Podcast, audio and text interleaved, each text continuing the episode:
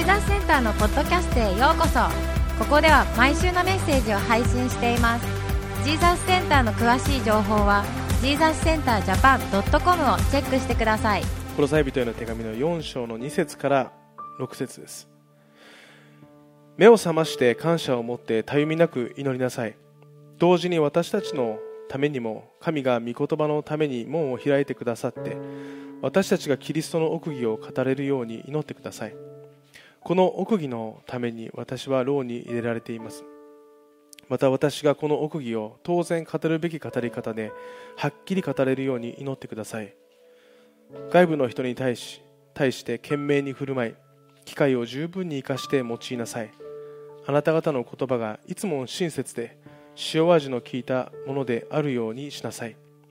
そうすれば一人一人に対する答え方が分かります。という箇所。ですね。今日はここを見ていきたいと思うんですけれども、えー、まずですね皆さん、えー、今朝はですね皆さんに想像していただきたいんです、えー、今日はですねイマジネーションからね始めますよ。ちょっとまた頭寝てる人はねちょっと起こしてね見てくださいね、え、皆さんはレストランで働いているサーバーです。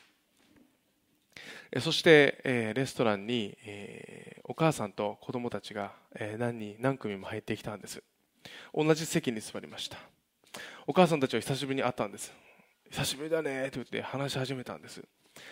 そしたらもう子供たちの行動も目に入らないぐらい一生懸命熱心にみんなで話してるんです。それは私ですなんてね。いう方いらっしゃるかもしれないですけどね。そしたら、ね、子供たちがねバーってレストランの中でこう散り始めたんです。ある子は入り口らへんの扉で遊んでる。ある子はドリンクバーで遊んでる、ね、そうすると周りから苦情が来るんです。さてあなたはサーバーです。あなたのところにどうかあの子供たちを静かにさせてください。席に座らせてください。と他のお客さんが言ったんです。皆さんは何てこのお母さんたちにお話ししますか？ということです。何とお話しするでしょうね。なかなか難しいんじゃないかなと思うんです。相手はお客さんです。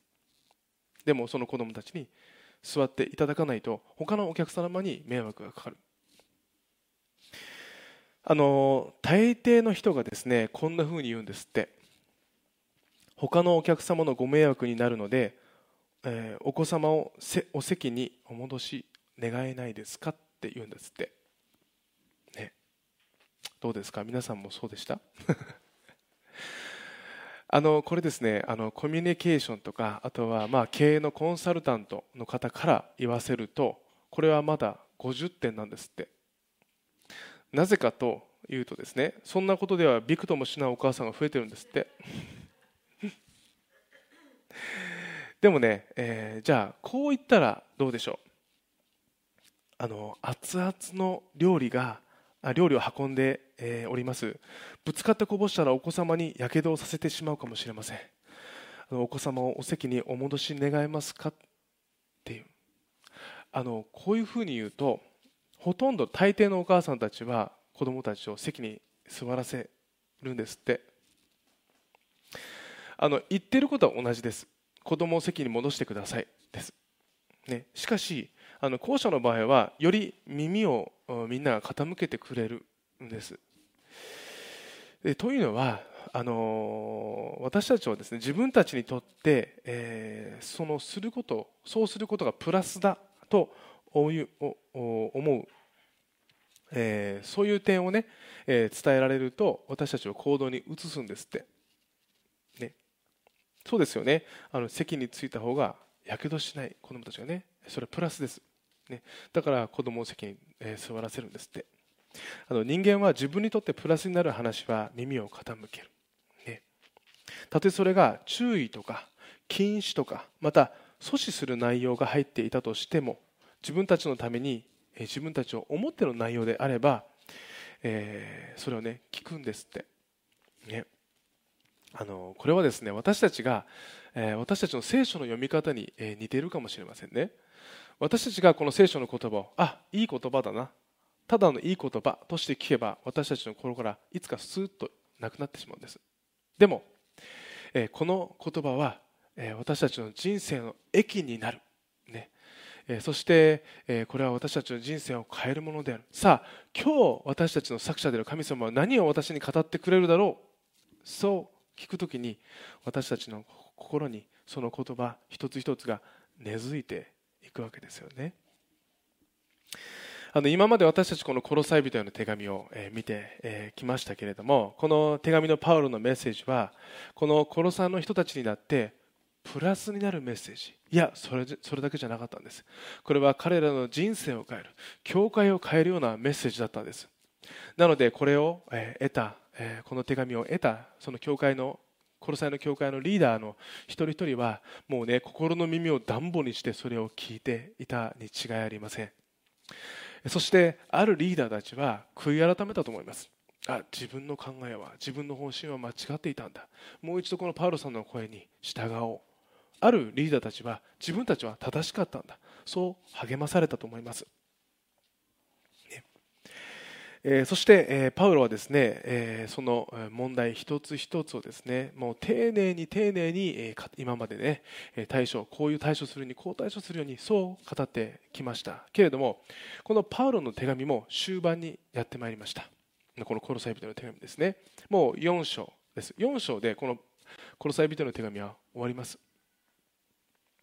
なので、まあ、これもね、えー、こう手紙を読んでる中でもですねこう最後の方のメッセージなわけです。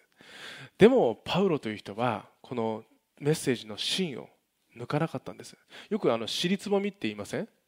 あの本を読んでてもね最初のすごいいいこと書いてある。けどなんか後の方はなんかねギューって絞り出した。なんかこうあんまりこう書かなくてもいいんじゃなかったいいんじゃないかななんてね、えー、そんなようなことも書いてあるような本もあるかもしれませんけどパウロのね手紙っていうのはそうじゃないです。尻つぼみなんて、えー、ないんです。しっかりと最後も最後の最後まで芯を入れて書いているんです、えー、今日のこの「コロサイ人の手紙」この4節から6節ではですねこのコロサイの各教会に対して教会を立て上げていくときに必要なことそれをね、えー、2つ、えー、書いています。もちろんコロサイの教会が混乱していた。これをもう一度立ち上げる立て上げるためにね、えー、これをね、え、目標としていきなさいと言えるようなことですね。まず1つ目は祈りについてです。2節で目を覚まして感謝を持ってたゆみなく祈りなさい。こう言ってるんです。あの以前にも話したことがありますけれども世界ですごくね大きな教会のグループがあります。これがヒルソングチャーチっていうものですね。でヒルソングチャーチのこのニューヨーク、まあ、本部は本部っていうかねスタートはオーストラリアですけれどもこれがアメリカとかねロシアとかねキエフとかいろんなヨーロッパ地方にも行ってます。この、えアメリカのニューヨークにも、えヒルソングチャーチニューヨークっていうのがあります、えここの牧師がカール・レンツっていう牧師、なんです。スライド出ます。そうですね。彼ですね。彼彼カール・レンツって言うんですけどね。なんかもう芸能人みたいな 人すごくかっこいい人なんですけどね。でこのカール・レンツの教会はですねすごく成長しています。でここではねたくさんのセレブたちもあの集まってます。またたくさんのハリウッドの人たちも集まってます。有名なのがジャスティン・ビーバーですね。ジャスティン・ビーバーね、えー、彼らを通してこのもう一度ね、えー、信仰に立ち返ったってね今クリスチャンとしてね自分のコンサートでね賛美歌歌ったりゴスペルソング歌ったりあのしてます。でね彼の教会ってあのねまあ言ってみたら破天荒 と言えるようなね、えー、ニューヨークの若者たちも集まってるんです。でも、えー、このカールはすっごい熱く語るんですよ。メッセージ聞いてるとね叫んでるんです、ね、聖書読めよってね 言うんですよ。神様に祈れ。ってねすごい叫ぶんですけどね。そのメッセージの中でねあのそのスモールグループって言ってなんかねこう気の合うメンバーでねみんなで集まりなさいって勧めたんです。そしたらねそのねある破天荒の子たちのグループが若い子たちですよ。俺たちも集まって平日ね祈ったりメッセージを分かち合いしようぜって言って始まったんです。であのある時ねそこのリーダーがあのこのカール・レンツにね言ったんです。カールあのうちのスモールグループ来てくれないかって言って。おいいよいいよって言ったんです。で言ったんです。そしたらあこっちだよって言うとねもうね DJ ブースが家にあるんですよ。ね、でチンチンチンチンってもうなってるんですよでねカールが入っていくとねそこでもうねタトゥー全身タトゥーのような子たちがね聖書を持ってそこでねスナック食べてるんです「あカール!」っつってね「こっちだよ!」っつってね「おいいじゃん!」っつってね「あここで祈り会やってんだへえすごいねクラブじゃん!」なんてね言ってねそこでやったんですでちょっとスナックを食べながらねこうちょっと雑談してたんですけどでリーダーにねカールがね「いつ祈り会始めるの?」って言ったんですあそしたら「あ今から始めてよ」っつってねおしみんなっつって祈り会始めるぞっつってね言ったんです。そしてみんなこうソファーにこう周り座ったわけです。ね。それでそのリーダーがねじゃあ今日は誰が祈る？っつって言ったらねそしたらあるあの高校生ぐらいの子はねあ俺が祈る。って言ったんです。ね。カールカールが来てるんだったら俺が祈るよ。って言ってね言ったんです。でそ彼がね、うん、じゃあお祈りします。って言ってね。英語で Dear Heavenly Father って言ったんです。愛する天のお父様。ね。そしたらね全能の神様。イエス様。うん。この地を作った素晴らしい神様。うーんってすっごい硬いんですって。でねそんなことずっと言ってたらねカールがちょっと笑けてきちゃったんです。で、えー、In Jesus' name, Amen. 最後のお祈りしたわけですね。そしたらカールがねそのお祈り終わってからもう爆笑したんですって。でお前たち祈りって何か知ってるかって言ったんです。ね、そしたら、まあ、もちろん神様に祈ることだよってね。さっきまであんなにフランク話してたじゃないか。俺とだってこうやってフランク話すじゃないか、ね、神様とだって同じだよそんな全能なる父なる神様。この天と地を作った。なんて言わなくていいんだよ。神様僕の祈りを聞いてくれ。これでいいんだ。そう言ったそうです、ね、確かにねえー、私たちとこの神様との、えー、この祈りっていうのは私たちと神様との対話です。ね。だからさまざまな人とのさまざまな会話があるように祈りっていうのもさまざまなものがあっていいんですでも今日の箇所でパウロはそのいろいろな祈りがある上でもパウロはね感謝を持って祈りなさいとこう進めてるんです、ね、このね感謝の祈りっていうのは神様に捧げる最高の祈りと言ってもいいかもしれません。詩篇の107編の一節では主に感謝せよ。主は恵み深くその慈しみは常しえに耐えることがないって言ってるんです、ね、感謝しなさい。また私たちには求めるっていう祈りもあります。ね、ただ感謝してね、えー、いる祈り。だけじゃなくていいんです。神様こうしてください。ああしてください。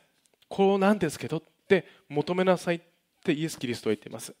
マタイの7章の7節から11節で求めなさいそうすれば与えられます。探しなさいそうすれば見つかります。叩きなさいそうすれば見つかります。こう書いてあるんですね。こういうふうな祈りもあっていいんだ。また今日の3節から4節では自分たちのためにも祈ってほしいとこうパウロは言ったんです。これは誰かのために祈るというこれは取り出しの祈りとこう言われています、ね。え、こういうさまざまな祈りがある。でもパウロはこのような祈りを目を覚ましてたゆみなく祈りなさいってこう進めたんです。この目を覚ますというとね、まあ、どういうことかというとこの信仰の目を開きなさいということです。あの皆さんはどんな時祈ります？朝祈ります？朝起きたらおはようございます神様。ねいいですよね。であの寝る前にねうちも寝る前必ずお祈りします。子供たちとね。今日はね今日感謝しよう。そして明日に期待しよう。そうやってねいつもお布団の中でねお祈りします。さまざまな祈りがあります、えー、でもね例えばですよ。あの会社とか家族の守りのために祈るとしますよね。家族をどうか守ってください。またね試練や困難があります、ね、これを解決をください。ってね祈る時にです、ね、私たちがただ言葉で祈るだけ。というのは目を覚まして祈ることじゃないんです。私たちが目を覚まして祈るというのはねあのこういうことだってマルコの11章の22節で22節24節で言ってるんですね、えー、ここではイエス様が、えー、まあ、こういうふうにね、えー、答えて言われたってあります。神を信じなさい。誠にあなた方に告げます。誰でもこの山に向かって動いて海に入れと言って心の中で疑わずただ自分の言った通りになると信じるならその通りになります。だからあなた方のあなた方に言うのです。祈って求めるものは何でもすでに受けたと信じなさい。そうすればその通りになります。祈った時に私たちがもうその答えを受けたと信じて、ね、疑わずに祈るんだったらそれはそうなりますよ。そのように祈りなさい、ね、むしろこれがパウロの言う目を覚まして祈るということなんです。だから家族や、えー、例えばあの会社のために祈ることがありますよね。例えば組織のために祈る、ね。えー、どうか守ってくださいって祈った後。ね。ああ守られてよかった。でもそれを受けたと信じて祈るんです。また試練や困難の中でもどうか解決をください。アーメンって祈ったらね。あもう解決が与えられている。と確信して祈るんです。これが目を覚まして祈るという祈り方なんです。これをパウロは進めています。そして、えパウロはあともう一つたゆみなくという言葉を使ってるんです。このねたゆみなくという言葉の意味です。これはねあの当時はローマ帝国が支配してました、ね、このイエス・キリストの時代、まあ、あのですね。この初代教会の時代ローマ帝国がこのヨーロッパを支配していたんですけれどもあのローマ兵はあの他の国を攻め取るときに、まあ、城壁があるわけですよね。必ずね。その国のね。そこまで行くんです。そうするとね大きいねこうなんなんていうかねこうね城壁を崩す機会があるんですね。でそれを昼夜です。ね。昼夜ずっとどんどんどんどんどんどんどんどん叩き続けるんです。そしてこの城壁城壁を崩すんです。このね城壁崩し機が こうどんどんどんどん叩く。この様子がこのパウロの言う「たゆみなく」という言葉の意味なんです。つまりね、えー、パウロはたゆみなくずっとね叩き続けなさい。神様に対しても、ね、と言ったんです、ね、これをね真剣な祈りをしなさいとパウロは進めてるんです。ね、だからパウロは私たちに対してもですよこれを読む私たちに対してもこの信仰の目をしっかりと開けてそして真剣にたゆみなくいつでも祈りなさい、ね、それがこれから教会を立て上げていく上でも大切なことになるから。なぜかというとこの祈りこのたゆみなく信仰の目を開ける祈りっていうのはこの 最も静かであるけれども最も大きな力を持つ、えー、ものであり教会の成長とか一人一人の信仰の成長には、えー、ねえー、なくてはならないものだからです。あのまたアメリカの牧師の話ですけれどね。あのビリー・グラハムという有名な方がいらっしゃいました。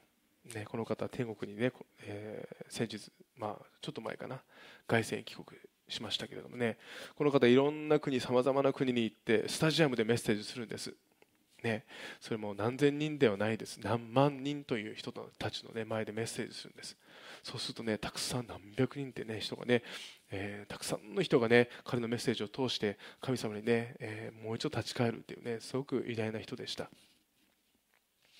で、えーとですね、1982年にこのアメリカのテレビ番組が、えー、このねグラハム氏にインタビューした時の話なんですけれどもその前日です。その番組の,、ね、あの部長が多分おそらくねこのビリー・グラハムさんはこのすごく祈りに熱心な人だから祈るっていう部屋が必要だからあの控え室とあともう一つ祈る部屋っていうのを準備した方がいい、ね、じゃないかって言ってそして準備したんです。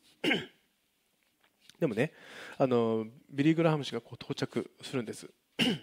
そうするとまあその番組の、ね、担当の者があグラハムさんの控え室はここです。そして祈る部屋も準備しておきました。ってこうね言ったんです。そうするとこのグラハムさんのアシスタントはねあその祈りの個室は必要ないですよってこう言ったんです。そして、え、こう言ったんですって。グラハム先生は朝起きてすぐ祈り出し朝食をとりながらもここへ来る車中でも祈っていておそらくインタビューの最中でもずっと祈っている。だから大丈夫ですよって言ったんです。あの後日ねこのね、えーまあ、番組の担当者はロスさんって人だったんですけどねこう言ってんです。あの出来事は若かった自分にとって祈りに対する大きな教訓になったと述べていて、え熱心に祈るとは一時のイベントではない。それは神と密につながっているという継続的な状態ですとこうねおっしゃってたそうです。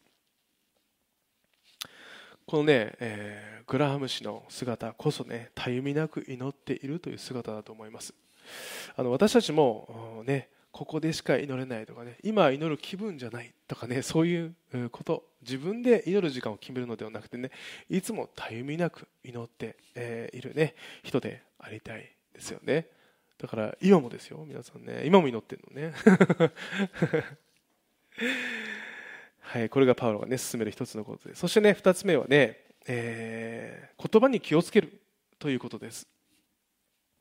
でもあの急じゃないですか？いきなりここで言葉に気をつけなさいってパウロ言ったんです、ね、でもあのむしろね神様と出会って神様の愛を知った人はね心が変えられていくんです。そうするとね私たちの言葉も変えられていくわけですよね。だから言葉をもう一度見張りなさい。そういう意味でもパウロは今日の箇所で言ったんです。5節から6節をお読みいたしますね。外部の人に対して懸命に振る舞い機会を十分に生かして用いなさいと言ってるんです。この外部の人っていうのは特にね教会以外の人たちですよね。そういう一瞬一瞬も、えー、生かしなさいってことですね。で6節ではあなた方の言葉がいつも親切で塩味の効いたものであるようにしなさい。そうすれば一人一人に対する答え方が分かります？とこう言ったんです。ね、あなたの言葉どんな味します？しょっぱいですか？よくね甘い言葉っていうのは聞きますよね。甘い言葉に騙されたなんて聞きますけどね。あのパウロはねあなたの言葉を塩味の効かせたものにしなさいってこう言ってるんです。しょっぱいのにしなさいって。ね。塩分控えめじゃなくて。あの当時塩というものはすごく高価なものでした、ね、だから塩をあげる捧げるっていうのもすごく高価なものをね、えー、捧げるも、えー、ことと同じでした。また殺菌作用があるとも考えられていましたし。またもちろん食事。人間も塩分が必要ですね。そしてあの塩を入れただけでこの食べ物の、ね、味ってすごく豊かになるんです。変わるんです。あのパウロはあなたの言葉は他の人の人生や心に素晴らしい味付けをするように用いなさい。ってこう言ったんです。そしてね塩味の効いたという言葉のこの前を見ますと親切という言葉が書かれてるんです。この言葉は恵みという言葉としても訳されてるんです。つまりどんな人と話す時にも恵みがあふれどの人に対してもその人を生かすようなねえ、言葉を用いなさいとパウロは言ったんです。あのパウロはエペソビトへの手紙でもあのこう話してます。4章の29節で悪い言葉を一切口から出してはいけません。ただ必要な時人の徳を養うのに役立つ言葉を話し聞く人に恵みを与えなさい。とこう言ったんです、ね、一切口から出しちゃいけないですって。ね。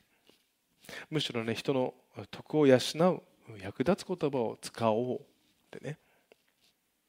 あのイエス・キリストの直系の弟子であったヤコブとペテロという人がいます。この2人も、この言葉について彼らの手紙の中で語ってます。彼らどっちかっていうとね言葉にあんまり賢くあんまり賢く言葉を使った人ではないですよね。あの福音書を見ていくとね。でも彼らも言葉に気をつけなさい。こう言っています。ヤコブの3章の9節から10節では私たちは舌を持って主であり父である方を褒めたたえ同じ舌を持って神にかたどって作られた人を呪います。賛美と呪いが同じ口から出てくるのです。私の兄弟たちこのようなことはあってはなりません。とこう言ったんです、ね、あなたの口から出てくる言葉。これがね賛美と呪いが、ね、同じところから出てくる。そういうことはしないように。ね、むしろ賛美と人の徳をね、えー、与えるような言葉ですよね。そしてペテロはこう言ってます。第一ペテロの3章の10節から11節で命を愛し幸いな日々を過ごしたいと思う者は舌を押さえて悪を言わず唇を閉ざして偽りを語らず悪から遠ざかって善を行い平和を求めてこれを追い求めよってこう言ってるんです、ね、ペテロも何もない静かで幸いな日を過ごしたいのであればねあの特に言葉に気をつけなさい。こう言ったんです。なぜかというとね言葉によってねバッて火がついてそして一瞬にしてその今まで持っていた関係とか崩れ燃え去ってしまうからですよね。そこにトラブルも、えー、たくさんあるわけです。なのでもしあなたが幸いな日を過ごしたいのであれば幸いな日々をずっと過ごしたいのであれば言葉を見張りなさい。こう言ってるんですよね。パウロはコロサイの人たちに対して熱心に祈りなさい。これから真剣に祈っていきなさい。そしてあなたの言葉に気をつけていきなさい、ね、いつも人の徳を高める言葉。そしてね恵みを与える言葉。そしていい塩味の効いた言葉。ね、たくさんの人の人生にいい味付けをするような言葉。励ましの言葉かもしれませんね。そういう言葉をあなたの口から出していきなさい。そう進めたんです、えー、カトリックのシスターに渡辺和子さんという、ね、有名な方がいらっしゃいます。この方著書とか名言とかたくさんありますけれどもあのこの渡辺さんの著書の中であの人間関係の秘訣というねテーマで、えお話、ま、を書いている箇所があるんです。それちょっとお読みいたしますね、えー、人間関係を、えー、和やかにするのに「の」の字の哲学というのがありますとおっしゃってるんです。どういうことかというと例えば夫が会社から戻ってきて「ああ今日疲れた」と言った時に知らん顔をしてその言葉を聞き流したり「私だって一日結構忙しかったのよ」と自己主張したのでは2人の間はうまくいきません。どうですか皆さん、ね、その時に「ああそう疲れたの?」って言うんですって、と相手の気持ちをそのまま受け入れてあげることが大切なのです友人が「私海外旅行に行ってきたの」と言えば「あら私もよ」と相手の出花をくじいたり「どこへ誰と? 」と尋ねたりする前にそう旅行してきたのとオウム返しに言葉をそのまま繰り返して相手に共感することが相手への真の優しさとなります私たちはとにかくあ私たちはとかく自分の自分本位になりがちで共感する前に自己主張をしがちです。相手が感じていることをそのまま受け止めてあげる前に私だってとまた私ならと比較してしまいがちになります。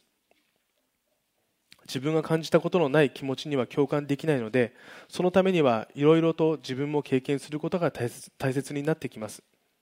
ただここで気をつけないといけないのは同じような経験でも他人のそれに対する感情と自分のそれとは同一では同一ではありえないという事実です。子供を亡くしたことのない人よりその経験をした人の方が今悲しんでいる人に共感を抱きやすいとは思いますが一人一人の経験は独特なものであって決して同じではありません。その事実に対して全く同じ経験はありえないという冷めた目としかしながら自分の経験から少しでも分かってあげたいという温かい心が必要なのです。慰めなくてもいい。ただただそばにいてくださいと言われたことがあります。ただ悲しいの苦しいのと受け止めてくれる人。キリストはそういう人でした。のの字の哲学の元祖だったのです。というね言葉です。すごく温かい言葉ですよね。あのこういう言葉もちろんこの内容もそうですけれどもねこういう言葉っていうのはねすごくあの恵みのあふれている言葉だと思いますし私たちにねいい味付けをする言葉だと思います。特にねこの「の」という言葉だけでこれだけ人間関係が変わるんですって、ね、だからねよくねこの人間関係の回復のためにこの「の」の哲学ぜひね実践ご実践ください。まあ、これは一つの方法ですけれどもね、まあ、このように私たちも恵みある言葉をねいつも用いたい。そう思って歩みたいですよね、パウロは今日の箇所で祈りに関して熱心であるように真剣に祈りなさい。そして言葉は恵みでえー、溢れそして塩味の効いたものにしなさい。励ましで満たしなさい、え、そういう励ましがありました、えー、私たちも今週少しね立ち止まって、ね、祈る時に、ね、もうこの祈りは聞かれた。こういう真剣な祈りに変えそして私たちの、ね、言葉をね少し見張ってもいいのかもしれません。では一言お祈りします。愛する天のお父様、えー、今日は祈りについて言葉について学びました、えー、私たちはしばしば無力です。思っていても実践できない時もあります。でも神様どうか今週私たち一人一人をあなたが助けてください。どうか私たちの祈りがただのつぶやきではなく本当に信仰の目が目を開いたあなたに一心に願う祈る祈りでありますようにどうか導いてください。そして言葉も素晴らしい味の効いた恵みにあふれる言葉を私たちが使うことができますようにどうか導いてください。イエス・キリストの皆を通して祈ります。アーメン。しばらくそれぞれで祈る時間を持ちましょう。